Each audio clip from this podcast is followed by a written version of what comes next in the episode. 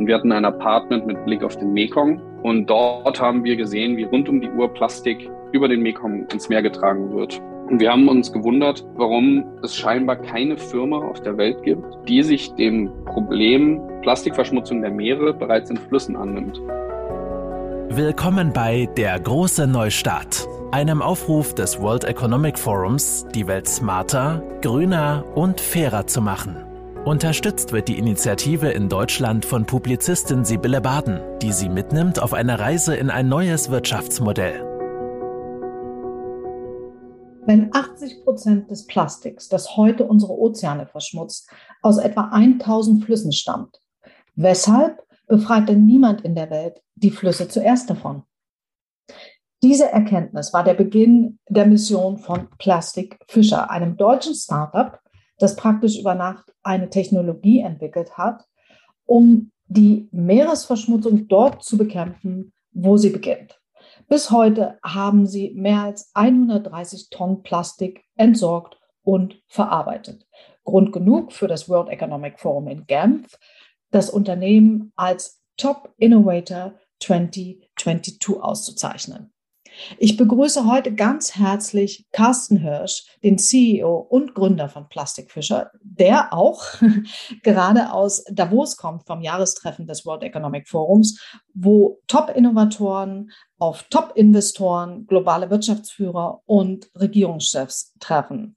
Carsten, wie nützlich war das für dich? Ja, hallo zusammen ähm, und danke für die Einladung, Sibylle. Ähm, ja, es war sehr, sehr spannend, äh, in Davos zu sein bei einem Event, äh, von dem man schon so oft äh, in allen Medien gehört hat. Und äh, wir waren dort eingeladen als eine von 20 Top-Innovatoren, ähm, die das World Economic Forum zum Jahrestreffen eingeladen hat. Und es war wirklich sehr, sehr interessant, auf äh, verschiedenste Leute aus verschiedensten Bereichen zu treffen, aber vor allem auch mit anderen äh, Startups, die in dem Bereich Umweltschutz äh, in verschiedensten ähm, Themenfeldern arbeiten, dort diese Atmosphäre mitzunehmen und ja, uns sein eigenes Bild äh, mit eigenen Augen machen zu können, was dort vor Ort eigentlich passiert. Hm.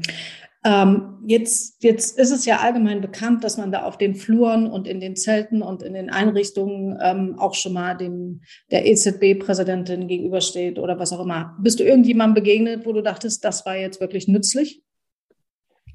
Auf jeden Fall. Also ich bin sehr, sehr vielen Leuten begegnet. Ähm, ich hatte zum Beispiel Lunch mit der ähm, Ministerin äh, für, äh, ich habe jetzt auf Englisch im Kopf, also der Umweltministerin aus, aus den Niederlanden. Äh, mhm. Dort mit der haben wir zu sechs Lunch gehabt und, und gesprochen.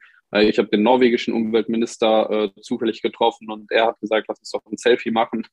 Ähm, mhm. Also das war, das war ganz schön. Dann habe ich äh, Chairman von zum Beispiel der Deutschen Bank getroffen oder Gründer von, von ähm, ja, sehr großen Pharmaunternehmen ähm, oder großen NGOs auch. Und den konnte ich mich dann eben vorstellen oder auch großen Tech-Unternehmen äh, die mhm. beispielsweise in Indien ähm, gegründet sind, wie wir eben äh, auch mit unserer indischen Firma. Carsten, bevor wir eintauchen in eure spannende Gründungsgeschichte und die Technologie, lass uns zunächst über die Situation von Flüssen in der Welt sprechen. Laut Statistik ist es so, dass in jedem Jahr acht bis zwölf Millionen Tonnen Plastik in die Ozeane geschwemmt werden. Wir haben nun gehört, dass 80 Prozent davon aus etwa 1000 Flüssen stammen. Also plus minus 10 Millionen Tonnen Plastik pro Jahr kommen über etwa 1000 Flüsse in die Ozeane. Und im Ranking ist es so, dass neun von zehn der schmutzigsten Flüsse aus Asien stammen und einer ähm, aus Afrika. Also wir reden von den großen Flüssen, Mekong, Yangtze, Ganges. Du bist vor Ort. Wie ist deine Erfahrung? Also die meinen Informationen sind auch von den, von den zehn verschmutztesten Flüssen der Welt, die meisten eben in Asien. Und das ist auch, warum wir dort angefangen haben zu arbeiten und auch nach wie vor arbeiten. Unsere Arbeit ähm, begann tatsächlich in Indonesien, wo der Citarum-Fluss fließt. Das ist, der galt lange als der dreckigste Fluss der Welt. Mhm. Und dort haben wir eigentlich ähm, nach Gründung unseres Unternehmens sind wir dorthin gezogen und haben dort Technologie entwickelt. Ähm, wir haben uns gedacht, wenn wir in diesem Bereich arbeiten wollen, dann muss eine Technologie entwickelt werden, die dort, wo wir arbeiten wollen, und das sind nun mal die Emerging Markets, dann muss das dort auch funktionieren. Und ähm, ich selbst bin in Köln, in Deutschland. Dort äh, bin ich die allermeiste Zeit. Ähm, denn unsere Philosophie ist eben auch, dass die Projekte, die wir aufbauen, von der lokalen Bevölkerung getragen und geführt werden. Von 47 mhm. Vollzeitangestellten bei Plastikfischer arbeiten 45 in Indien und Indonesien und lediglich ich und Plastikfischers CTO äh, sitzen in Deutschland und organisieren quasi die Struktur ähm, von hier aus und versuchen eben auch Funding aus Europa in die Länder, ähm, speziell Indien und Indonesien zu bringen. Du kennst sicherlich ähm, auch die, diese Studie von Nature Communications, das stand sicherlich auch schon in, in anderen, ähm, dass bis zu zweieinhalb Millionen Plastik, zweieinhalb Millionen Tonnen Plastik aus Flüssen ins Meer gelangen. Und wenn ich das jetzt mal so kurz hochrechne, du hast also die Flüsse schon von über 100 Tonnen von Plastik befreit. Ähm, das wäre dann so 24.000 Mal so viel. Das heißt, deine Firma kann hier ordentlich skalieren, oder? Ja, ich denke, das ist auch eins der, der größten Learnings, die ich so vom, vom World Economic Forum mitgenommen habe, gerade im Austausch mit anderen Innovatoren, die ebenfalls funktionierende Technologie entwickelt haben, weil sie ein Problem gesehen haben, dass es ähm, skalierbar zu bekämpfen gilt. Und das ist eben extrem wichtig, dass das eben auch passiert. Denn wir haben festgestellt, ja, wir können kostengünstig arbeiten und Jobs schaffen, Plastik rausholen und verarbeiten. Aber es ist letztendlich ein Tropfen auf dem meisten Stein, wenn wir nicht mhm. skalieren. Mhm. Und deshalb ist es extrem wichtig, ähm, dass wir wachsen. Es muss auch nicht Plastikfischer sein, die jetzt äh, hier groß wachsen, sondern generell die, die Arbeit, um das Problem zu bekämpfen, muss deutlich größer werden. Und Plastikfischer kann sicherlich nicht ähm, auf der ganzen Welt aktiv sein, aber ähm, wichtig ist eben, dass es effiziente und ähm, funktionierende Technologien oder ähm, Ansätze äh, gibt, die dann eben groß gemacht werden, um dieses riesengroße und komplexe Problem von Müll in der Umwelt slash Flüsse, Meere ähm, zu anständig zu bekämpfen. Hm. Und wie siehst, wie siehst du die Chancen? Ich meine, du bist international unterwegs, du weißt jetzt, ähm, wer deine Mitbewerber sind und was auf den Ozeanen passiert. Ähm, wie realistisch ist das, dass wir ähm, das jetzt schnell in Bewegung setzen? Das ist eine sehr gute Frage, über die ich äh, gerade während und nach dem ähm, ja, World Economic Forum Event viel nachdenke. Ähm, ich denke, es muss definitiv einen großen Ruck geben, der ausgelöst werden muss, beispielsweise nach solchen Treffen wie, wie beim Forum in Davos.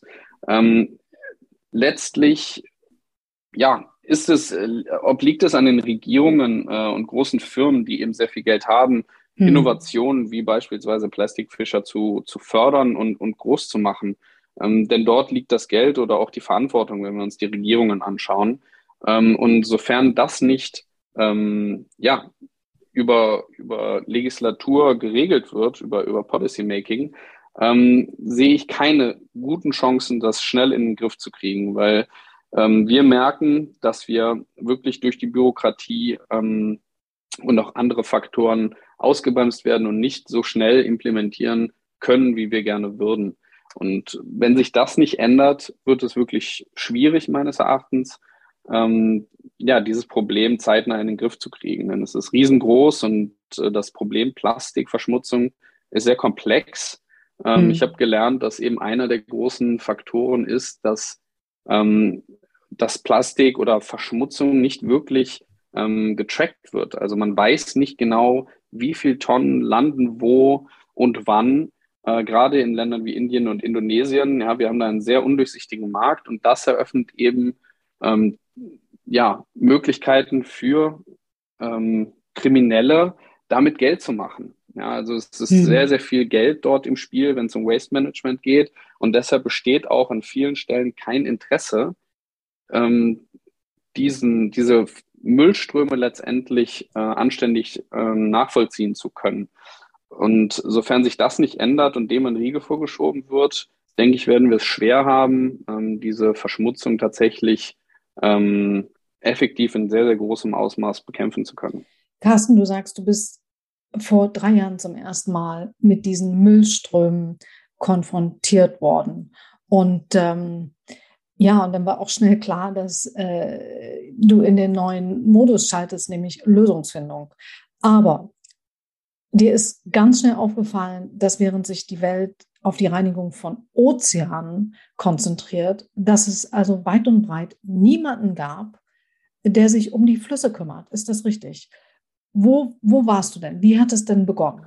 Genau, also wir, äh, ich bin nach meinem Jurastudium äh, mit zwei Freunden nach Vietnam geflogen, äh, eigentlich um dort Urlaub zu machen. Und wir hatten ein Apartment mit Blick auf den Mekong. Und dort haben wir gesehen, wie rund um die Uhr Plastik über den Mekong ins Meer getragen wird. Und wir haben uns gewundert, warum es scheinbar keine Firma auf der Welt gibt, die sich dem Problem Plastikverschmutzung der Meere bereits in Flüssen annimmt. Mhm. Und wir haben jeden Tag darüber gesprochen äh, und auch nach dem Urlaub ähm, in Deutschland ging es uns nicht mehr aus dem Kopf und haben dann auch etwas recherchiert und festgestellt, es gibt tatsächlich ja nicht wirklich äh, nicht wirklich Bewegung in die Richtung Plastik in, in Flüssen zu stoppen und haben uns dann entschieden, eben äh, Plastic Fisher zu gründen und äh, eine der ersten Firmen damit, die sich dem Problem bereits weiter flussaufwärts annehmen, wortwörtlich, und ähm, genau sehr, sehr günstige Technologie entwickeln, die vor Ort gebaut werden soll, um es letztendlich auch zu skalieren in den Ländern. Hm. Du sagst, du bist also gerade von deinem Jurastudium gekommen und du warst im Urlaub. Wie habt ihr das jetzt finanziert und wo kam die Technologie her? Finanziert wurde es über einen meiner beiden Mitgründer, Georg, mit dem ich äh, zur Schule gegangen bin seit der fünften Klasse. Er hat selber einen ähm, Venture Capital und Accelerator im Bereich nachhaltige Aquakultur. Und er ist eben auch sehr viel in Südostasien unterwegs ähm, mhm. und kannte das Problem daher. Und er hat gesagt, okay, ich kenne mich aus, wie ich, ähm, wie ich Startups groß mache und äh, hat das Kapital, um eine GmbH zu gründen, dahin deshalb auch bereitgestellt. Moritz und ich, ähm, Moritz, mein, ein anderer sehr guter Freund von mir, mit dem bin ich dann nach Indonesien gezogen, zu zweit. Und eigentlich haben wir vor Ort die Technologie entwickelt. Zunächst mhm. hatten wir die Vorstellung, wir nehmen ein Wasserrad, ähm, das wir dann auch einmal schnell gebaut haben in Köln. Innerhalb von äh, zwei Wochen haben wir das Ding zusammengebastelt für 300 Euro und haben festgestellt, es funktioniert. Ein Wasserrad, mhm. was eben Plastikflaschen äh, aus den Flüssen holt. Ja. Und dann haben wir gesagt, alles klar, wir gründen die Firma. Das war vier Monate, äh, nachdem wir in Vietnam waren. Und einen Monat später bin ich dann mit Moritz nach Indonesien gezogen, um dort die Technologie nachzubauen und zu testen. Und dort haben wir dann festgestellt, dass Wasserrad funktioniert so ja gar nicht, weil wir haben in der Trockenzeit äh, einfach nicht genug Strömung, um das Wasserrad zu betreiben. Und dann, was habt ihr dann gemacht? Dann ähm, mussten wir kreativ werden und haben letztendlich uns gedacht, gut, wir schauen uns jetzt mal um, was finden wir hier auf dem, auf dem indonesischen Markt, in den Baumärkten und was können wir bauen, um Plastik trotzdem zu stoppen. Und wir haben ähm, eng mit der indonesischen Armee zusammengearbeitet äh, in Bandung. Da fließt mhm. der dreckigste Fluss der Welt oder einer der zehn dreckigsten, der Chitarum. Und mhm. die Armee ist dort installiert worden, 1400 Soldaten, um den Fluss wieder sauber zu machen. Und was dort passierte, ist, sie sind einmal am Tag, circa eine Stunde lang mit ihrem Bötchen rausgefahren und haben mit Keschern schwimmendes Plastik gesammelt. Mhm. Und dann haben Moritz und ich uns gefragt, okay, was passiert die 23 anderen Stunden am Tag, ähm, wo sie das eben nicht rauskeschern. Und Moritz hatte dann die Idee, so schwimmende Zäune zu bauen, ähm, damit die Armee einmal am Tag dahin fahren kann und das Plastik einsammeln. Und das mhm. haben wir dann auch gemacht und haben dann, ähm, sind jeden Tag wirklich dort aufgekreuzt und haben mit der Armee zusammen, ähm, aber hauptsächlich in Eigenregie, diese Zäune gebaut und immer wieder verbessert, ähm, bis es dann ähm, ja zu dem Design gekommen ist, was wir jetzt verwenden. Und der Armee haben wir das Leben sowohl leichter als auch schwerer gemacht, je nachdem, wie man sieht, weil auf einmal hatten sie ziemlich viel Plastik. Und, und wie ist das jetzt? Jetzt ist das immer noch, also die, die Zäune sind da permanent? Also Plastikfischer arbeitet so, dass wir in Infrastruktur investieren und dort auch bleiben. Ähm, wir bauen die Zäune, setzen sie ein und haben Vollzeitangestellte vor Ort, die die Zäune täglich leeren, das Plastik zu unseren eigenen angemieteten und ausgestatteten Sortieranlagen bringen. Dort werden die, das recycelbare Material wird dort herausgesammelt und an lokale Recycler verkauft.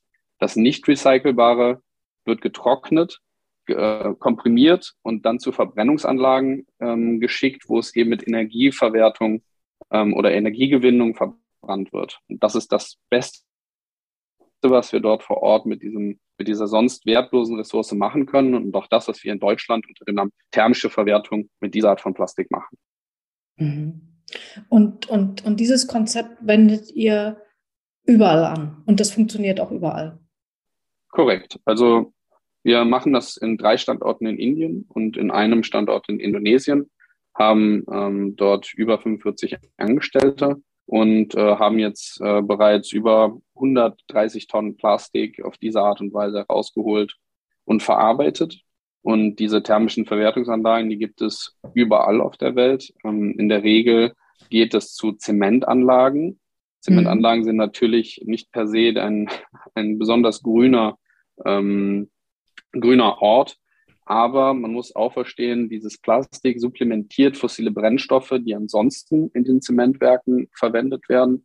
Und die verbrennen das Plastik bei einer so hohen Temperatur, dass die meisten Toxine eben mit verbrannt werden. Zudem senden wir das nicht zu jeder x-beliebigen Zementfirma, sondern zu denen, die uns von einer dritten Partei äh, vorgeschlagen werden, die unsere Arbeit nämlich auch zertifizieren mhm. und die eben ein entsprechendes Filtersystem aufweisen. Und ähm, deshalb ist das für uns die beste Möglichkeit, das Plastik dort zu verwerten, statt es auf Mülldeponien ähm, abzulagern, wo es wahrscheinlich durch Wind und Wetter wieder in die Umwelt gelangt.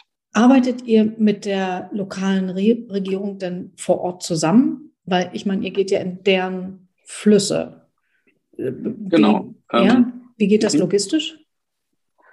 Schwierig ähm, das ist, sage ich mal, mit einer der schwierigsten ähm, Vorgänge, die wir so bei unserer Arbeit äh, zu bewältigen haben.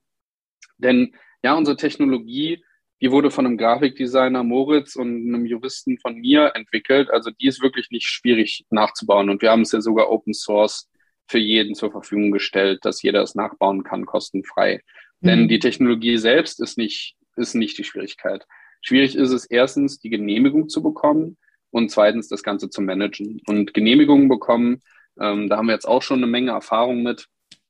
Ähm, und deshalb ist es auch immer sehr wichtig, lokale äh, Projektmanager einzustellen, die die verschiedenen Regierungen aus dieser Stadt kennen, in der wir arbeiten wollen. Und dann haben wir jetzt den Vorteil, dass wir schon ja, ein, einige funktionierende ähm, ja, Städte haben, in denen wir eben erfolgreich arbeiten, sodass uns das grundsätzlich ein kleines bisschen leichter fällt, die Regierungen zu überzeugen. Aber es ist äh, ein sehr, sehr langwieriger und komplizierter Prozess ähm, in den Ländern, in denen wir arbeiten. Hm. Wie sieht denn jetzt euer Businessmodell aus nach drei Jahren? Ich denke, das hat sich ja wahrscheinlich ähm, immer weiterentwickelt. Wo, wo steht ihr denn jetzt? Wie finanziert ihr euch? Du liegst absolut richtig mit der Annahme, dass sich das immer entwickelt hat. Am Anfang haben wir gedacht, wir verkaufen einfach PET-Flaschen und bezahlen damit unsere Arbeit. Dann haben wir aber in der ersten Woche festgestellt, in den Flüssen, in denen wir arbeiten werden, äh, gibt es keine PET-Flaschen, weil die bereits von äh, den, den mhm. Waste-Pickern rausge, rausgefischt wurden und äh, eben eine Einkommensquelle für, für sie schafft. Und deshalb wollten wir auch gar nicht in diesen Markt eingreifen und PET-Flaschen sammeln und verkaufen, sondern ähm, mussten uns eben überlegen, was können wir, wie können wir die Arbeit finanzieren, wenn wir eine nicht werthaltige Ressource ähm, überwiegend in den Händen halten. Und da sind wir 2019 bereits auf die Idee gekommen, sowas wie Carbon Credits ähm, mit Plastik zu machen. Also mhm. Carbon Offsetting, Plastic Offsetting, das war so das Ding, wo wir gedacht haben, das könnte funktionieren. Ja. Und dazu haben wir uns 2020 auch entschieden dass das der Weg sein soll, mit dem wir unsere Arbeit finanzieren. Und 2021 hat dann einer der größten ähm, Carbon Credit Standard Setter, also diejenigen, die diese Standards ausgeben, die weltweit anerkannt sind für CO2-Zertifikate, Ja. Die haben einen Plastic Credit Standard erlassen. Und das war für uns eigentlich ein Beweis dafür, dass dieser Markt sich entwickeln wird. Und wir sind letztendlich finanziert über die CSR, also Corporate Social Responsibility äh, Budgets von Firmen, die eben sagen, okay, wir machen Profit, wir möchten gerne etwas oder wir müssen ähm, etwas von unserem Profit reinvestieren in beispielsweise Bildung ähm, oder Umweltschutz. Und mhm. dort mhm. möchten wir eben angreifen und sagen, falls ihr euer CSA-Budget wirklich äh, sinnvoll investieren wollt, meldet euch bei uns. Ähm, wir schaffen eben Jobs und holen Plastik raus und können das Ganze eben auch noch nachweisen. Also darauf basiert es. Wir haben da verschiedene Möglichkeiten, ähm, als Firma oder Organisation ähm, tätig zu werden und mit uns äh, zusammenzuarbeiten, aber auch Individuen können ihren persönlichen Plastikfußabdruck über uns ausgleichen und erhalten Zertifik also ein Zertifikat äh, darüber, das nach den gleichen Standards wie ähm, die Credits eben verifiziert wird. Ich habe ähm, gestern, äh, während ich mich also damit beschäftigt habe, eine Studie gelesen von der Böll Stiftung, ähm, die sich natürlich um die Verursacher mehr kümmern und sagen, die größten Plastikkonzerne, ähm, also die größten Verursacher sind ExxonMobil, BASF, Sinopec China, das ist eine chinesische ähm, Energiefirma, oder natürlich auch die Nahrungsmittelindustrie, also Firmen wie Nestle. Ähm, mhm. Wäre das nicht noch eine Möglichkeit, direkt äh, an die Verursacher zu gehen? Also jetzt für euch? Das ist absolut äh, die, der richtige Weg, ähm, zu sagen, wir machen die, wir machen die Verursacher dafür verantwortlich. Das Stichwort ist hier EPR, also Extended Producer Responsibility. In mhm. Deutschland kennen wir den grünen Punkt, eins, mhm. ein Monopol äh, genau dafür. Mittlerweile gibt es verschiedene ähm, dieser Firmen am Markt. Und hier in Deutschland ist es so, wenn man ein, ähm, ja, ein Verpackungsmaterial auf den Markt bringt, muss man eben pro Tonne imitiertem Plastikmaterial, das man auf den deutschen Markt bringt, eben auch dafür zahlen, dass die Entsorgung gewährleistet ist. Und, Und sagen wir mal, geht das bringen, Geld? Das geht zum Beispiel dann an den grünen Punkt oder mhm. an Wettbewerber vom grünen Punkt. Zum Beispiel die Landbell Group, denke ich, ist, äh, ist einer der Wettbewerber. Mhm. Ähm, ich glaube auch Lidl oder die Schwarzgruppe, die haben, äh, haben so etwas wie die, äh, sowas wie den grünen Punkt quasi noch gebildet. Und ähm, in Deutschland ist es so, wenn man beispielsweise ein, ein leicht recycelbares Material auf den Markt bringt, ähm, zur Verpackungszwecken ist es günstiger, als wenn man ein kompliziert zu recycelndes Material auf den Markt bringt. Mhm. Wenn man aber nun in Deutschland produziert und es nach Indonesien schickt, muss man eben nicht diesen, diese EPR-Costs zahlen. Wenn du in Indonesien produzierst und es in Indonesien auf den Markt bringst, musst du auch kein EPR zahlen. Und die Lösung ähm, oder ein Teil der Lösung sollte sein, dass diese IPA-Regulatorien in allen Ländern der Welt implementiert werden und man nicht mehr durch einfaches äh, Verschiffen oder ähm, ja, also dass man einfach dazu gezwungen wird, als Verursacher eben auch für die Entsorgung Sorge zu tragen und dass das nicht mehr wieder abgewälzt wird, ja, auf den Kunden, der sagt, ja, dass Nestle oder Unilever dann sagen, ja Mensch, ich habe das doch nur produziert, der, der dumme Verbraucher oder ja. die Verbraucherin hat es ja in den Müll geschmissen. Die wissen ja ganz genau, was damit passiert und dass wir in diesen Ländern kein anständiges Abfallwirtschaftssystem haben. Ein Problem hierfür, und da versuche ich, das versuche ich gerade auch für uns besser zu verstehen, ist, reicht das Geld, was realistischerweise über dieses EPR-Schema rumkommen wird, aus, um Plastic Fishers Arbeit zu bezahlen? Und die Antwort hierfür wird wahrscheinlich Nein sein, hm. denn in Ländern wie Indonesien und Indien ähm, wird es nicht äh, 1000 Euro die Tonne sein, wie es hier teilweise in Deutschland ist, ähm, pro emittierter Tonne Material, sondern eher 20 Euro. Und mit 20 Euro die Tonne können wir unsere Arbeit eben nicht machen, weil wir ja. eben das komplette A bis Z machen von Leute einstellen, Technologie bauen, implementieren, warten, ne, Fahrzeuge kaufen, das Ganze sortieren, äh, verschiffen. Wir zahlen für das Co-Processing von dem Material. Und da brauchen wir eher ähm, eben 6, 600 Euro die Tonne. Hm. Also dahin zu kommen und rauszufinden, wie finanziert man eine Arbeit wie Plastikfischer, Mhm. Ähm, ja, daran arbeite ich seit drei Jahren und äh, es ist definitiv nicht leicht. Mhm.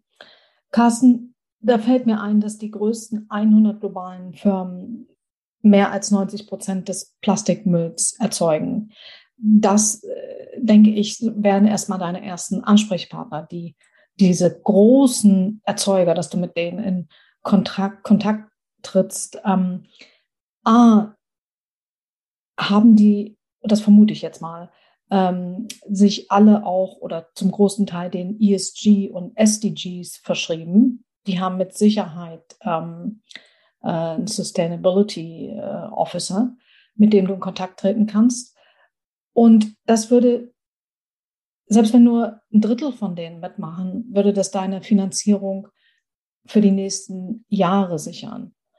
Ähm, die Türen stehen dir jetzt etwas weiter offen als vorher. Jetzt bist du ja einer der Top-Innovator vom Forum. Und das müsste eigentlich möglich sein, jetzt eine gute Finanzierung zu finden. Denke ich. Das ist auf jeden Fall ein Gedanke, der mir sehr gut gefällt, ähm, wo ich denke, ja, das, das könnte ein Weg sein.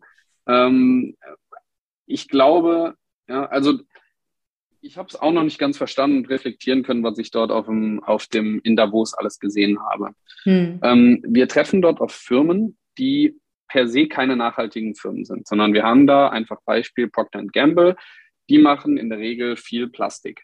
Hm. Und die versuchen jetzt irgendwie ähm, Unternehmen ESG-compliant zu machen. Also dass ja, die ja. zumindest mit den Regeln ähm, konform sind, die für, auf sie früher oder später zutreffen werden. Aber um diese Probleme zu beheben, ähm, zum Beispiel Waste Management, ähm, braucht es eben Firmen, die sich gegründet haben, um genau das zu machen. Und da habe ich das Gefühl, diese Repräsent äh, Repräsentantinnen hm. fehlten etwas auf dem World Economic Forum, sondern es wurden die eingeladen, die viel Pharmazie machen oder ähm, Zement oder mhm. was auch immer, ja, große Firmen. Mhm. Aber da war niemand, der ähm, wirklich, oder den ich jetzt zumindest mal so per se äh, direkt gesehen hätte, der sich dafür einsetzt, um Waste Management in den Griff zu kriegen und die Leute an einen Tisch setzt. Ähm, und ich glaube, das ist sehr, sehr vonnöten, dass mehr solche Innovatoren, wie wir dort sind, oder äh, auch größere Firmen, die wirklich die ESGs als Hauptprodukt sozusagen verkörpern. Und das macht ja Plastic Fisher. Unser Produkt ist Umweltschutz. Wir verkaufen nicht irgendetwas und versuchen das nachhaltig zu gestalten, sondern wir gestalten nachhaltig als Produkt. Und ähm, ich denke, dass es eben, dass das Forum, und da haben wir, waren wir auch in einem sehr guten Austausch, ähm, dass das Forum die Möglichkeit hat, solche Sachen auf den Weg zu bringen, ähm, es dort aber noch nicht ist und in die Richtung noch einiges geschehen muss. Auf dem World Economic Forum treffen sich viele Leute, es wird viel geredet, es wird sich ausgetauscht, aber es muss natürlich auch entsprechend etwas passieren. Und da ist für mich jetzt die Frage, wie konvertieren die das Gesagte und das, ähm, ja, ähm, diese, dieses Netzwerken und Zusammenkommen tatsächlich jetzt in, in Action. Und ähm, ich denke, dass das Forum hat dort Möglichkeiten. Ähm, sie müssen sie halt auch nur entsprechend nutzen und umsetzen. Hm. Interessant, dass, dass äh, du das erwähnst, äh, das Gesagte in, in Action verwandeln. Ich würde sagen, das World Economic Forum ist heute ähm, das effizienteste und effektivste Multi-Stakeholder, äh, Multi-Stakeholder-Organisation, wenn es um die äh, globale Problemlösung geht. Wir haben ja, du warst jetzt in, in, in Davos bei dem Jahrestreffen. Ähm, das, das Forum ist ja in allen Teilen der Welt und ich glaube, allein in Genf arbeiten äh, 600, 600 Leute und es gibt für jedes Problem, für jedes globale Problem eine Plattform und es gibt Communities, auf der sich immer äh, ja alle Stakeholder äh, zusammenfinden, sprich Regierung, Unternehmen, Zivilgesellschaft.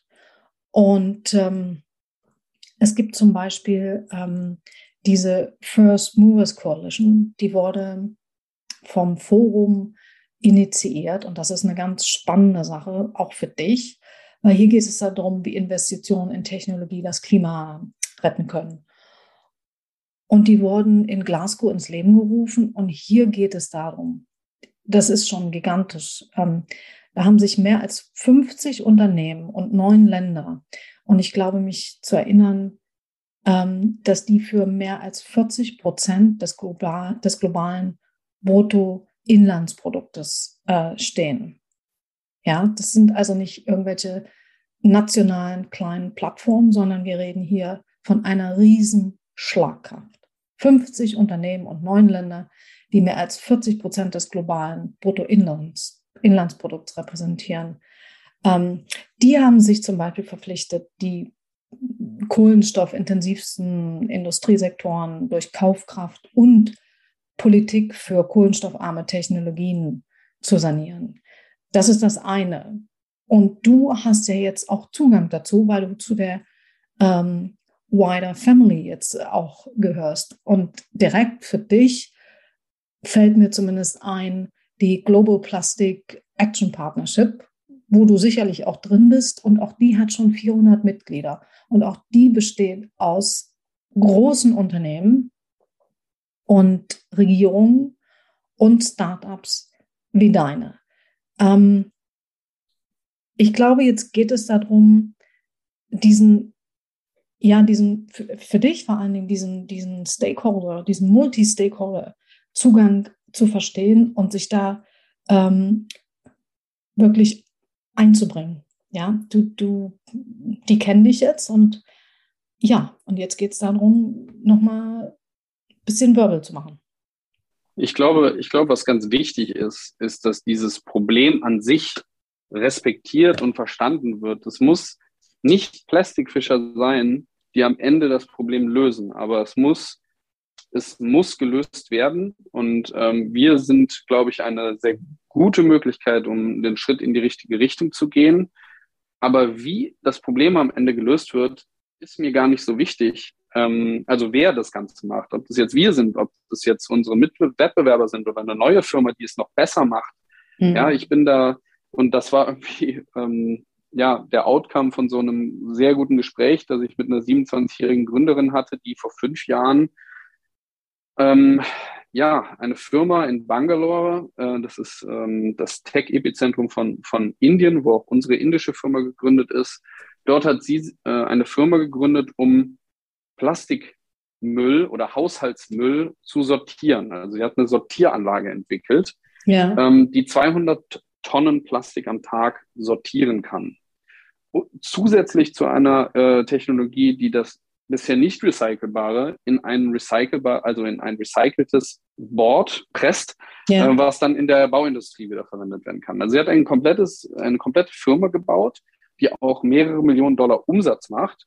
Ähm, aber sie sagt, sie ist nicht zufrieden, weil sie hat eine Technologie entwickelt, die das Problem lösen könnte, aber ja. sie wird nicht so groß skaliert, dass es wirklich einen Unterschied macht. Und sie hat auch gesagt, sie ist, wenn jetzt jemand um die Ecke kommt, der sagt, Mensch, wir haben eine viel bessere Technologie, ja. sie hat gesagt, und das glaube ich ja absolut, sie würde sich dieser Firma anschließen, wenn sie es schafft, diese andere Firma es schafft, das Ganze groß zu machen und, und ja. zu skalieren, weil wir haben uns gegründet, um Probleme zu lösen, nicht um unser Gesicht oder unseren Namen in der, in der Weltpresse zu lesen, sondern weil wir wirklich ähm, ein Problem lösen wollten. Und mhm. gerade diese Kollaboration und das Zusammenwirken, das passiert überhaupt nicht. Und das ist etwas sehr, sehr Trauriges, ähm, dass jeder versucht, sich selber ähm, darzustellen und sich als als Problemlösung ähm, zu verkaufen. Mhm. Wobei das Problem so riesengroß ist, dass wir weit davon entfernt sind, das Problem zu lösen. Ähm, und wenn man sich dann noch abschottet und sich gegenseitig nicht hilft, ja. dann sieht es schlecht aus. Gibt es denn eine Möglichkeit für euch beide zusammenzuarbeiten? Das versuchen wir in jedem Fall. Ähm, wir haben sehr, sehr viel Zeit äh, gemeinsam verbracht auf dem auf dem Event und äh, haben auch festgestellt, dass wir sehr, sehr viele ähnliche Erfahrungen gemacht haben und wir sind gerade in verschiedenen Überlegungen dran, wie man wie man es ändern kann und wie wir auch zusammenarbeiten können. Hm. Es gibt ja hunderte, wenn nicht tausende große Organisationen, die von Regierungen, Vereinte Nationen etc. unterstützt werden, um die Ozeane von Kunststoffen zu befreien. Ähm, vielleicht ist das nur noch ein kleiner Schritt hin, die Aufmerksamkeit auch auf die Flüsse ähm, zu lenken. Vielleicht ist das deine große Aufgabe. Also wir haben festgestellt, ja, wir waren die erste Firma oder eine der ersten zumindest, die sich auf Flüsse konzentriert haben. In den drei Jahren ist viel passiert. Es gibt jetzt, ich würde sagen, die allermeisten konzentrieren sich mittlerweile auf Flüsse, um Plastik zu stoppen. Und einige haben auch unsere Technologie kopiert, ähm, was für uns ja auch in Ordnung ist. Wir haben sie ja Open Source zur Verfügung gestellt. Aber wir sehen, dass unsere, äh, dass unser Ansatz sehr, sehr viel Sinn macht und dass es auch immer mehr passiert und sich immer mehr Firmen ausgründen oder Organisationen, die Plastik bereits in Flüssen stoppen. Meines Erachtens ist Plastik aus den Ozeanen holen, ähm, während wir äh, den Eintrag von Plastik durch Flüsse nicht beendet haben, ähm, Zeit- und Geldverschwendung und eher ein Marketing-Gig. Äh, so traurig es klingt, ähm, aber ich meine, wir haben uns gegründet, weil wir die Biodiversität der Meere beschützen wollen. Ja. Trotzdem fischen wir kein Plastik aus Meeren. Warum?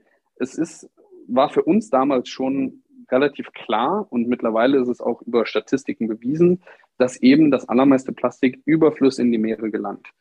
Jetzt also Sachen aus dem Meer zu fischen, solange noch Flüsse Plastik in die Ozeane eintragen, ist wie den äh, Boden aufzuwischen, wenn die Badewanne überläuft, statt den Hahn zuzudrehen. Und zum Beispiel das Ocean Cleanup hm. ähm, konzentriert sich sehr auf diesen Pacific Garbage Patch. Hm. Für mich ist das eine große Marketinggeschichte, denn knapp nur ungefähr ein Prozent des Plastiks, das in Meeren schwimmt, befindet sich an der Wasseroberfläche. Jetzt kann man sich ungefähr überlegen, dass nur ein kleiner Teil dieses 1% wahrscheinlich dieser Pacific Garbage Patch ausmacht, zu dem wir uns als Menschen, weil wir ihn gesehen haben und ihn ganz schrecklich finden, emotional ja. angezogen fühlen. Und den aufzuräumen, das ist ein großes, großes Ding. Aber der Pacific Garbage Patch kann niemals aufgelöst werden, wenn wir nicht die Flüsse ähm, vorher dicht machen. Und deshalb ist es für mich ähm, etwas frustrierend zu sehen, dass da Multimillionen in äh, Ocean Cleanups gesteckt werden, statt erstmal die ganzen Flüsse zuzupflastern. Ähm, mhm. Ja, und diese Aufmerksamkeit, die das Ocean Cleanup damals auf das Problem Ocean Pollution äh, gelenkt hat, das ist definitiv dem nicht abzusprechen. Ähm, und da haben sie sehr gute Arbeit geleistet. Aber die Technologie, die gerade dort angewandt wird, muss ich ähm, aus meiner Erfahrung sagen, wage ich etwas zu bezweifeln, dass das ein ähm, effizienter Weg ist, Ressourcen zu investieren, um das Problem zu lösen, sondern eher eine Marketinggeschichte ist, die funktioniert. Ja, ja. Wenn wir zurückkommen zum Problem, müssen wir uns natürlich auch viel mehr der Ursachen widmen. Und ich habe äh, in einem meiner ersten Gespräche mit dem Leiter des äh, VN-Entwicklungsprogramms gesprochen. Und wir haben unter anderem natürlich über, über Klimarettung und Säuberung der Ozeane und so gesprochen und sind zu dem Punkt gekommen, dass der globale, globale Handel mit Plastik, ähm, und das war 2021, um 40 Prozent gestiegen ist.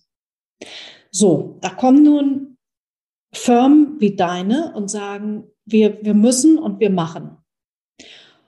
Gleichzeitig steigt das immer weiter an. Also aufräumen ist wichtig, ganz wichtiger Baustein, mhm. aber es ist natürlich nicht die einzige Lösung. Und es, die Lösung ähm, sind die Ursachen. Korrekt. Und da das, das ist absolut richtig, und das sagen wir auch immer wieder wir lösen das Problem nicht. Plastikfischer ist kein Problemlöser, ähm, sondern wir sind, wir bekämpfen Symptome. Das ist, was wir machen. Wir bekämpfen die Symptome effizienter, als sie in den Meeren zu bekämpfen, aber nicht so effizient, wie das Ganze natürlich präventiv anzugehen ähm, mhm. oder zu verhindern. Also das, das ist natürlich die absolut richtige Maßnahme auf Dauer. Das können wir aber nicht als Plastikfischer leisten, sondern da brauchen wir eben große einflussreiche Firmen oder zum Beispiel das World Economic Forum, die Druck mhm. machen auf Regierungen und sagen, implementiert Legislatur, die dem Ganzen eben einen Riegel vorschiebt, dass das Plastik überhaupt in kleinen Verpackungen auf den indonesischen Markt kommt, und, ohne dass die Verursacher dafür Geld bezahlen müssen. Ja, ja. Das möchte ich überhaupt nicht absprechen. Auch Bewusstseinsschaffung, super wichtig. Aber wenn du in Indonesien Leuten sagst, hey, schmeiß deinen Müll nicht in den Fluss, dann sagen die auch, wo sollen wir es denn hinschmeißen? Wir haben keinen Mülleimer irgendwo, wir haben kein Abfallwirtschaftssystem. Wo sollen wir es hintun? Und es sind einfach viele Sachen, die zusammenkommen, aber Plastic Fisher ist ein Symptombekämpfer. Ähm, und als Side-Effekt machen wir Bewusstseinsschaffung, lernen vielleicht die richtigen Leute kennen, um dann über die Druck machen zu können äh, in anderen Bereichen. Ja, da sind wir natürlich schon wieder ganz schnell beim Druck, der ausgeübt werden soll. Und die Frage ist auch, wen denn eigentlich? Und ähm, ich denke, das verdichtet sich immer mehr, dass es um die Regierungen geht. Ich habe gestern eine kurze Reise gemacht durch ein paar Statistiken ähm, und habe gedacht, allein schon die, diese Zahlen äh, sollten dafür sorgen, dass die Menschheit schlaflose Nächte hat. Ich habe nur mal drei rausgesucht und vielleicht kannst du die nachher ein bisschen einordnen. Die eine ist, die kommt vom Bundesministerium für Bildung und Forschung, wonach seit Beginn der Kunststoffproduktion weltweit über 8,5 Milliarden Tonnen Kunststoff produziert worden. Und jährlich werden demnach 300 Millionen Tonnen hergestellt. Das sind ja, das sind ja völlig irrationale Zahlen. Ähm, diese Kunststoffproduktion ist angestiegen. Ähm, wenn wir uns das angucken, von die erste Zahl, die ich hier fand, war 1966. Da gab es eine Produktion von 20 Millionen Tonnen im Jahr. Im Jahr 2015 hat sich das verzwanzigfacht auf 381 Millionen Tonnen im Jahr. Und runtergerechnet auf, was das jetzt eigentlich für die Staaten, die Länder und jeden Einzelnen bedeutet, ähm, es gibt eine US-Studie der National der National Academies of Science, Engineering and Medicine, wonach, und die ist ähm, vom Dezember 21, wonach die USA die größten Verursacher von Plastikmüll weltweit sind. Bisher waren das ja von dem, was wir gehört haben, eigentlich immer die Chinesen, so ist es aber nicht. Also ein amerikanisches Magazin sagt, die USA sind die größten Verursacher von Plastikmüll. Insgesamt haben die im Jahr 2016 42 Millionen Tonnen Kunststoffabfälle produziert, mehr als doppelt so viel wie China und mehr als alle Länder der Europäischen Union zusammen. Ja, zurück zu dir. Was, was ist dein, deine Einschätzung? Ich würde sagen, das kann ich nicht besonders gut einordnen. Ähm, ich kann, also mir ist natürlich bewusst, ja, die, die, ähm, die, die ganzen erschreckenden Zahlen, okay, wir essen eine Kreditkarte im Monat an Plastik, mhm. ähm, für jede Minute wird ein, eine, eine Plastik oder eine riesengroße Truckladung Plastik in die Meere gekippt, umgerechnet, wenn wir mal von acht Millionen Tonnen im Jahr ausgehen. Ähm, also es ist scheinbar ähm, sind wir da auf einem Weg, ähm, ohne wirklich eine Lösung zu haben, wie wir damit umgehen sollen, sondern es wird immer weiter produziert. Und wir haben jetzt schon weltweit eine sehr schlechte Recyclingquote und viel zu viel mismanaged Waste. Mhm. Und es wird noch mehr werden. Und ähm, ja, ich äh, maße mir da nicht an, ähm, selber die, ähm, die Lösungswege vorschlagen zu können, aber ich sehe das Ganze, ich meine, ich habe den juristischen Back Background und mhm. ähm, weiß, wie viel äh, ja, gute Gesetze grundsätzlich äh, regeln können.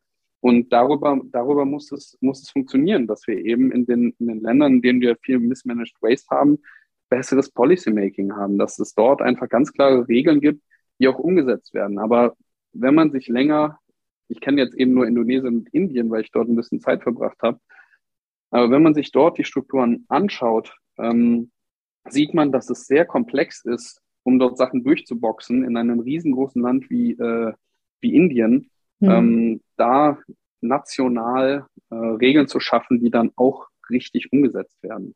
Mhm. Ähm, ja, aber es ist beängstigend, äh, wie viel Plastik. Wenn du jetzt sagst, natürlich diese Länder, Indonesien etc., die nehmen natürlich auch den ganzen Plastikmüll äh, von Europa, Amerika äh, auf und, und sollen den verarbeiten. Aber eine andere Sache, ähm, die ich vielleicht noch ganz wichtig finde, 2015 haben sich ja 193 Mitgliedstaaten der Vereinten Nationen, und dazu gehört ja Indonesien, Indien auch, und die haben auch unterschrieben, haben sich alle ähm, geeinigt auf die 17 Ziele für nachhaltige Entwicklung, sprich diese Sustainable Development Goals.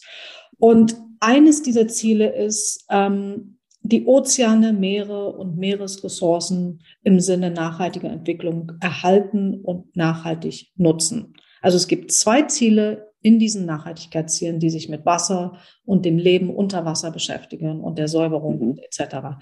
Ähm, das haben 2015 die Länder alle unterschrieben. Das ist nun schon sieben Jahre her. Die einen sind schneller, die anderen sind langsamer, aber wir reden ja hier mehr von, da passiert gar nichts. Oder ist gar nichts übertrieben? Ja, ähm, also ich, ich befinde mich da in meiner, in meiner kleinen Startup-Plastik in Flüssen Blase und äh, kann auch da nur sehr, sehr bedingt ähm, irgendwie über die Sachen reden, die ich so, die ich so mitbekommen habe und die ich so weiß. Ähm, das ist eben, wie gesagt, sehr subjektiv und sehr begrenzt, was, was ich da dazu sagen kann. Aber ich habe das Gefühl, ähm, es passiert definitiv viel zu wenig. Ähm, und äh, ja, wie es halt immer so ist, unterschreiben oder ähm, über Sachen reden, die man machen will, kann man natürlich immer lang, viel und gerne. Aber mhm. die Umsetzung ist dann eben wieder was anderes. Also zum Beispiel der Cheaterum, dieser Fluss, von dem ich anfangs gesprochen habe, der sollte innerhalb von sieben Jahren Trinkwasserqualität erreichen. Das ja. war die Aussage. Und es wird jetzt schon ähm, teilweise kommuniziert, dass der Fluss wieder sauber ist. Ähm, wir holen dort wöchentlich, ähm, wöchentlich vier bis fünf Tonnen Plastik raus, nur dort, wo wir arbeiten. Und dementsprechend kann auch von Sauberkeit ähm, oder Erreichung des Ziels keine Rede sein. Ja. Ich, ähm, ja, ich sehe es genauso. Äh, meines Erachtens passiert dort viel zu wenig. Ähm, man hätte mehr davon erwarten dürfen, von diesen großen Konferenzen, wo es unterschrieben wird. Ähm, Im Februar in Nairobi wurde, wurde auch dieser Plastikvertrag eben äh, unterschrieben. Muss man halt auch jetzt schauen, ne? wie, wie wird das Ganze umgesetzt, wie sehr wird wirklich Single-Use Plastic eingeschränkt ähm, und, und ja, dieses Problem angegangen. Ja, das, hm. das, das bleibt spannend. Wenn, wenn, du, wenn du jetzt einen Wunsch frei hättest, wie, wie würde denn die bestmögliche Entwicklung von Plastikfischer aussehen? Also für Plastikfischer wäre es wahrscheinlich optimal, wenn wir in zwei Jahren in allen Städten Indiens, die am Meer gelegen sind, vertreten wären und dort mhm. das, das, äh, ja, das Plastik stoppen. Ähm, ich glaube grundsätzlich für das Thema Plastikverschmutzung ideal wäre, wenn wir diesen, diese Menge, diesen Berg an Mismanaged Waste besser behandeln, sodass viel weniger in den Flüssen ist, sodass viel weniger in die Meere gelangt. Ja. Ähm, also es muss viel weiter upstream eigentlich was passieren, äh, nämlich dieser Haushalt, äh, der Haushaltsmüll muss, muss anständig gemanagt werden. Mhm. Und Firmen, die das machen, wie zum Beispiel Viveda, von der ich eben erzählt habe, mit dieser Waste, mhm. äh, mit dieser Sortieranlage, die muss genauso skaliert werden wie Plastic Fisher beispielsweise, damit das Ganze in einem anständigen Umfang ähm, dass diese Symptome oder vielleicht sogar die Ursache bekämpfen kann. Also mhm. Implementierung von Proven Technology, das ist eigentlich das, was ich mir wünschen würde, nicht nur in Bezug auf Plastic Fisher, gerne auch mit Mitbewerbern und mit äh, anderen Technologien, die sich bereits bewiesen haben, dass sie eine Lösung bieten für die Probleme, die global existieren. Hm. Kannst du das in einer Zahl ausdrücken? Ähm, nein. also, wie, Sagen wir mal, wenn du jetzt sagst, ähm, da hast du ja sicherlich dann schon länger drüber nachgedacht, in jeder Stadt in Indien zu sein, die am Wasser liegt. Hm. Ja, also auf der Roadmap dieses Jahr sind eigentlich ähm, drei bis fünf neue Städte in Indien. Mhm. Ähm, und nächstes Jahr wären es äh, dann am besten irgendwie 15 neue. Äh, wir müssen natürlich ähm, dann äh, entsprechend skalieren, dass wir bald in ja, knapp 100 Städten sind, damit wir wirklich einen Unterschied machen. Das Problem ist natürlich, wir sind finanziert über CSR-Budgets hauptsächlich, nicht über Regierungen oder die Bundesregierung oder irgendeine Partei, die wirklich verpflichtet ist, uns zu unterstützen, ja. ähm, sondern es sind alles diese CSA-Budgets von den Firmen, die das freiwillig machen können. Und hier ist die Planungssicherheit ein großes Problem. Ja. Denn an einem Jahr ist für die Firmen wichtig, Ozeane im nächsten Jahr, und das ist ja auch vollkommen in Ordnung, ist äh, Bildung sehr wichtig. Und dann haben wir aber ein Projekt in Gang gesetzt und in Infrastruktur investiert, was wir dann nicht mehr am Laufen halten können, weil uns die CSA-Budgets der Firmen dann nicht, nicht mehr zur Verfügung gestellt werden. Und mhm. das ist eben das große Risiko. Wie skalierst du etwas ähm, nachhaltig, also langfristig, wenn wir finanziert sind über freiwillige Töpfe, die in der ganzen Welt verteilt sind und verteilt werden? Ja, dann sind wir beim Stichwort Deutschland und der deutschen Verantwortung natürlich. Deutschland ist der größte Plastikerzeuger in der Europäischen Union. Das allein macht äh, die Regierung ja auch schon zum Ansprechpartner für dich. Und wenn wir uns nochmal, äh, wenn wir nochmal zurückkehren zu dieser US-Studie der National Academies of Science, Engineering and Medicine, demnach ähm, erzeugt jeder US-Bürger im Schnitt 130 Kilogramm Plastikmüll pro Jahr, gefolgt von Südkorea mit 88 Kilogramm pro Jahr. Und dann kommt auch schon ganz schnell Deutschland mit 81 Kilogramm pro Kopf pro Jahr. Und das, diese Zahlen stammen aus dem Jahr 2016. Der EU-Durchschnitt liegt bei 55,5 Kilo.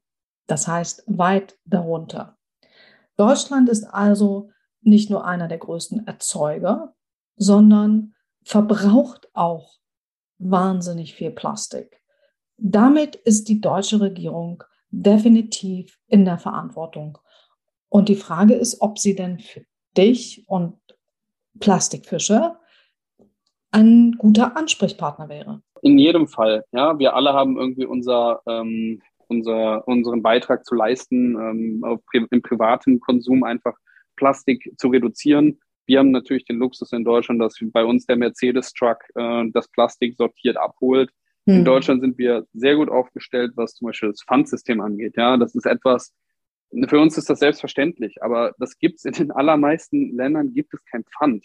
Mhm. Ähm, und das würde so viel schon, schon lösen. Also da sind wir gut aufgestellt. Lasst uns gucken, dass man das Pfand auch zum Pfandautomat bringt. Mhm. Ähm, das gibt Geld und es erhöht die Recyclingquote. Mülltrennung, super mhm. wichtig. Ähm, da, da hilft man der Abfallwirtschaft äh, auch total. Ähm, aber auch natürlich die Reduzierung von Plastikmüll im eigenen Gebrauch ähm, ist, ist ja sehr wichtig und hilft, wird dann auch am Ende die, die Produzenten ähm, dazu zwingen, ja, wenn man weniger Plastik äh, eingepacktes Zeug kauft, dass sie sich umstellen müssen. Ähm, dann hattest du gesagt, äh, was ist mit der Elbe äh, oder mit den deutschen Flüssen? Klar, die tragen auch Plastik ein und das sind natürlich auch tonnenweise, was eine Menge ist. Wenn mhm. ich mir überlege, dass der Cheetah rum, ich glaube, knapp 5000 Tonnen pro Tag in die mhm. Meere einträgt, mhm. setzt das natürlich das etwas ins Verhältnis, warum wir vor Ort äh, sind. Und da können wir natürlich dann sagen, okay, Mensch, die 44 Tonnen, die machen den Kohl ja auch nicht fett, wenn am anderen Ende der Welt halt, äh, ja, mhm. das, das mhm. fast überläuft. Kann ich auf jeden Fall nachvollziehen. Das ist auch der Grund, warum wir halt dort arbeiten. Nichtsdestotrotz ähm, sind wir in einer sehr, sehr privilegierten Situation in Deutschland und ähm, ja, haben ganz andere Möglichkeiten, auf Plastik zu verzichten oder es davor zu bewahren, in die Umwelt zu gelangen. Ja, aber ähm, jetzt habe ich, den, hab ich den, den Faden ein kleines bisschen verloren. es ging ähm, um Deutschland, ob die, ob die deutschen äh, Ministerien vielleicht hier auch hilfreich sein könnten. Ja, ich würde es mir wünschen. Ähm, ich meine, wir sind eine, eine, Firma, die in den Ländern hilft, wo Deutschland auch ähm, beispielsweise relativ viel Geld über die GIZ ähm, hintransferiert. Ähm, in Indien, Indonesien es passiert dort viel. Äh, bisher haben wir keinen Cent Unterstützung bekommen äh, von, von irgendeiner Regierung ähm, und sind da relativ auf uns allein gestellt. Ähm, ja, und das, ja. ich würde es mir wünschen, wenn ähm, wir oder Firmen wie wir unterstützt werden würden, um eben vor Ort ähm, ja, Projekte zu implementieren. Und ich denke, Plastikfischer nimmt da einen relativ ähm, interessanten Platz ein, weil wir eben sagen, hey, wir bringen nicht die ganzen Deutschen äh, dorthin, die das Projekt dann umsetzen, sondern wir schaffen halt wirklich Jobs vor Ort und lassen ja. die Leute das Problem selber angehen. Und ich glaube, das ist super wichtig und erzeugt auch eine Menge Kredibilität in der Community äh, und in dem Land und ist auch das richtige Zeichen, dass wir jetzt mhm. hier nicht die schlauen Deutschen brauchen, die mit ihren mhm. Booten oder ihrer Technologie irgendwo hinfliegen, sondern ähm, lass es die Leute vor Ort selber bauen und managen. Ähm, dann kann man es nämlich auch skalieren und dann kann man es auch reparieren und dann kann man es den Leuten auch anständig äh, verklickern, was das Problem ist. Und das kann man besser, wenn man eben die eigene Sprache spricht und die Kultur kennt. Hm.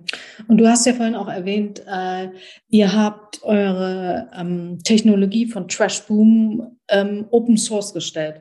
Das heißt, jeder Einzelne, der sich jetzt aufgefordert fühlt, ähm, auch was äh, zu unternehmen, kann sich jetzt runterladen bei dir, ähm, wie man das zusammensetzt, was das kostet, etc. Ist das richtig? Oder?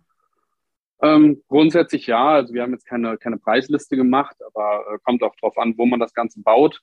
Ähm, je, das soll grundsätzlich ein, ein Startpunkt sein für, für jede Person, die etwas unternehmen möchte in dem Bereich. Das wurde dadurch ausgelöst, dass wir 2019 vom World Economic Forum geteilt wurden und Anfragen aus aller Welt bekommen haben und gesagt haben, wir brauchen diese Technologie. Dann haben wir uns gedacht, okay, niemals werden wir in der Lage sein, in Mexiko, Kolumbien, äh, Indien und auf der ganzen Welt, Afrika und, und Australien irgendwas zu machen. Also geben mhm. wir den Leuten einfach unsere Anleitung.